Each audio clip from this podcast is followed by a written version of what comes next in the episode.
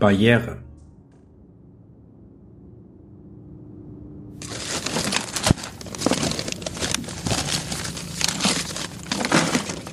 Von Felberstein wühlte im Labyrinth seiner Schreibtischschubladen. Wo zur Hölle ist? Ein Blister mit blau gemaserten Tabletten kam unter einer Ausgabe des Monoprix-Magazins Port Life zum Vorschein. Hastig drückte er zwei Tabletten aus dem Blister und spülte sie mit einem Schluck aus seiner Feldflasche herunter.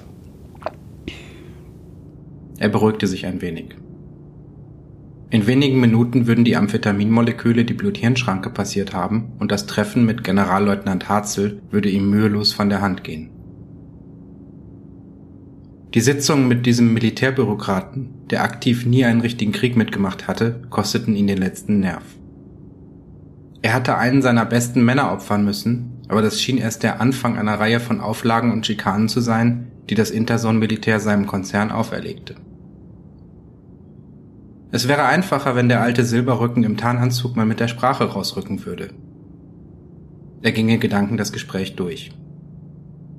Generalleutnant Harzel, Sie wissen, dass Sie mit unserer Kooperation rechnen können, aber wir könnten Ihnen wesentlich effektiver helfen, wenn Sie Ihre Intel, Entschuldigung, die Nachrichtenlage mit uns teilen könnten. Harzels Karriere hatte in den 1990er Jahren begonnen und er hasste bis heute englische Slangausdrücke. Mein Gott, es war, als müsse man mit General Helmut von Moltke ein EU-Freihandelsabkommen schließen.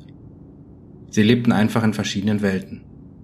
Und doch schien der Generalleutnant mehr über die Ereignisse in der Interson zu wissen als der Sicherheitsdienst von Ludicorp. Das Amphetamin begann zu wirken und eine kristallene Klarheit legte sich über sein von unzähligen Sitzungen gequältes Hirn. Er malte mit den Zähnen und konzentrierte sich auf sein Ziel, dem Militärkommandanten so viele Informationen wie möglich zu entlocken.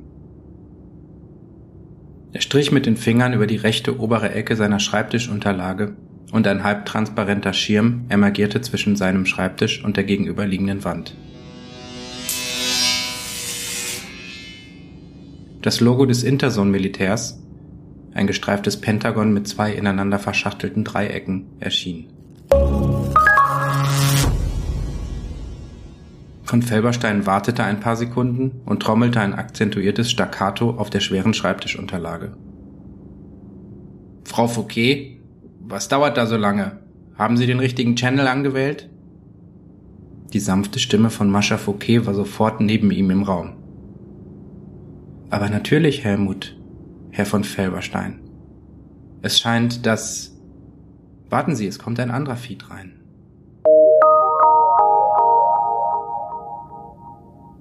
Das Logo des Interson-Militärs verschwand und für einen Bruchteil eines Augenblicks sah von Felberstein ein rundes Emblem mit einem schwarzen T in der Mitte.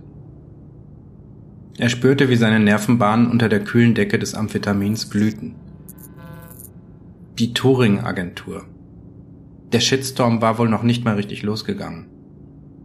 Er unterdrückte die Spekulationen, die in einem Teil seines Gehirns einsetzten, und lächelte zuvorkommend. Generalleutnant Harzel, die Überraschungen hören nicht auf, nicht wahr?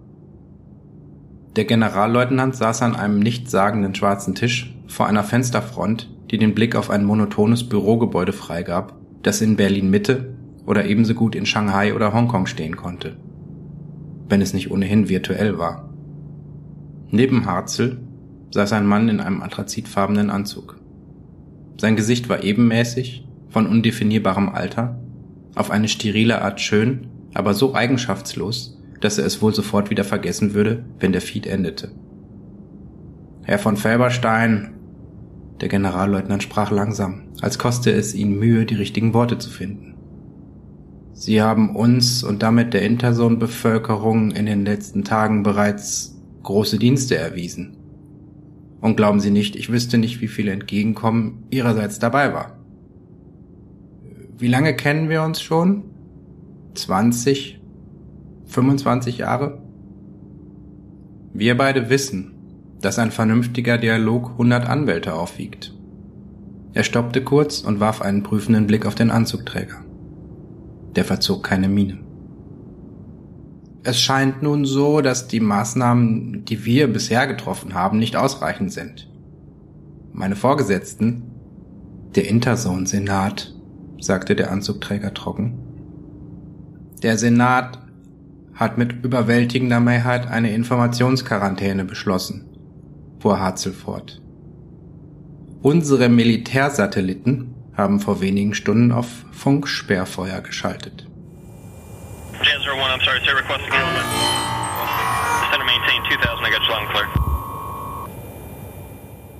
Das sagen Sie mir jetzt? Wir haben massive Probleme mit unseren geostationär gestützten Systemen. Unsere Techniker zerbrechen sich den Kopf und Sie? Von Felberstein bremste sich gewaltsam. Er durfte jetzt nicht auf einer dieser cholerischen Amphetaminwellen reiten. Er malte mit den Zähnen und wartete, bis Harzel das Wort ergriff. Ich weiß, Herr von Felberstein. Wir hatten noch keine Zeit, Sie zu kontaktieren. Die Ereignisse überschlagen sich derzeit. Generalleutnant Harzel. Sie wissen, dass Sie mit unserer Kooperation rechnen können. Aber wir könnten Ihnen wesentlich effektiver helfen, wenn Sie uns in dieser Sache nicht völlig im Dunkeln lassen würden. Wie viele Satelliten haben Sie im geostationären Orbit, Herr von Ferberstein? Das war ja wohl die Höhe.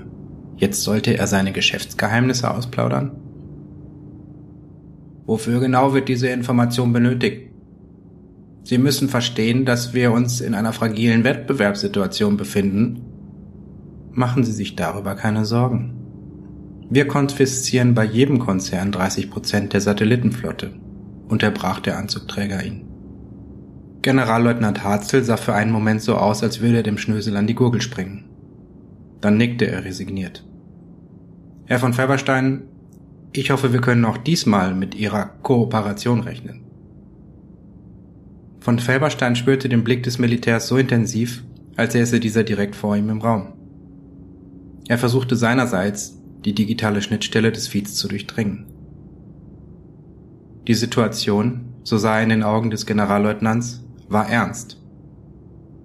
Er nickte langsam. Also gut, ich denke darüber nach. Sie hören von mir.